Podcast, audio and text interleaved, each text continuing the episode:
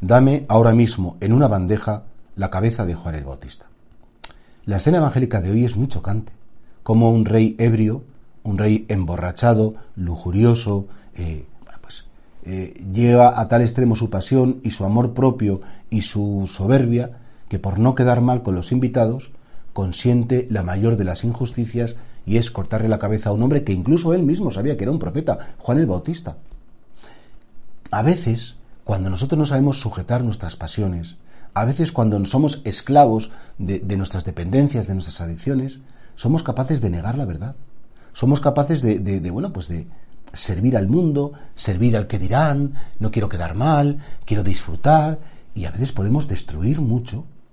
No, es que son mis defectos, pero sí, tus defectos lo que quieras, pero o luchas con la gracia de Dios contra tus defectos o puedes hacer mucho daño. Y por eso, claro, hoy, en esta, este día tan bonito que es San Ignacio de Loyola, este santo que, que enseñó muy bien que había que escoger o servir a Dios o servir al mundo con sus tonterías. Y que efectivamente, aunque estuviéramos en medio del mundo, teníamos que tener la cabeza y el corazón pues puestos en el amor de Dios. Por eso piensa cuáles son las pasiones que a veces te pueden como dominar más y te pueden hacer tonterías. El afán de protagonismo, el afán de comodidad, esa pasión de querer sentir placer a cualquier coste y tú, tú y tú, siempre tú el primero, lo que te importa, lo que te interesa.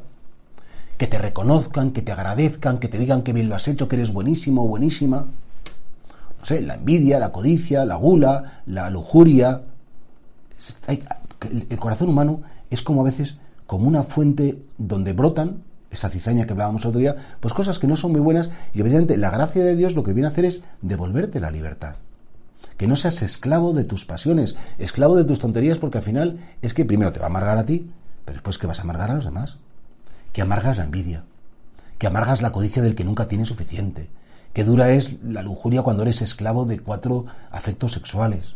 que qué triste es a lo mejor esa pereza del que nunca hará nada porque sabe que es que me cuesta tanto y por qué me voy a molestar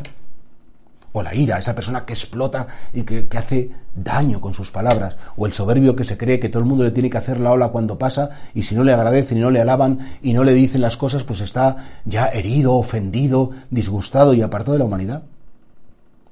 ¿Cuánto daño nos pueden hacer las personas y cuánto bien nos hace la oración, los sacramentos, hablar con Cristo? No te engañes, que el rey, el rey Herodes, que burro, le cortó la cabeza al bautista porque había bebido vino y había, le gustaban mucho las señoras bailando. Bueno, pues, pues sí, qué burro, pero cada uno a nuestro nivel podemos ser muy burros. Solo Cristo nos da, con su gracia, la libertad verdadera frente a ese conjunto de pasiones que pueden esclavizar nuestra alma.